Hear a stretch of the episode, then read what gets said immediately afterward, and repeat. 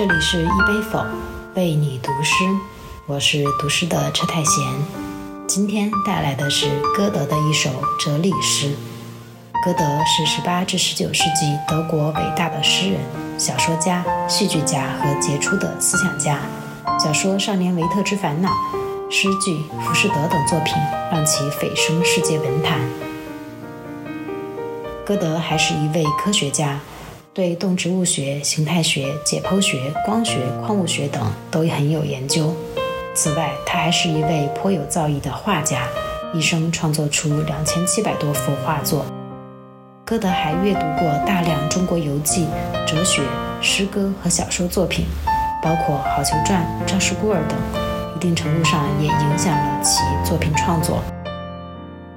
在与朋友的交谈中，他从中国文学谈到德国文学，再到法国文学，进而提出了世界文学的概念，展现了他作为一代文豪领先于时代的认知和格局。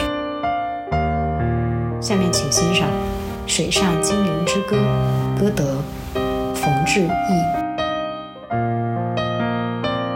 人的灵魂像是水，它来自天空，它升向天空。它必须有降到地上，它永远循环。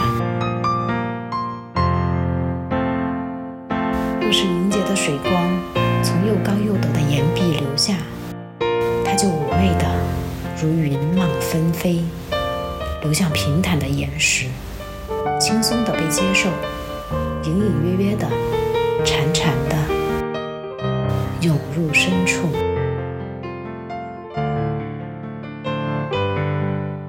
若是谗言俏丽阻挡他的倾注，他就奋击四溅，一层一层的奔入深渊。在浅水的河床，他潜入草谷；在平静的湖中，万点星辰，欣赏他们的倒影。风是水波的可爱的情人。风从水底掀起，水墨飞腾的涛浪。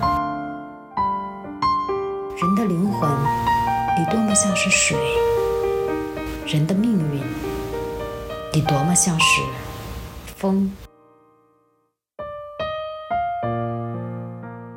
一杯否是一首歌德的这首诗，你有何理解？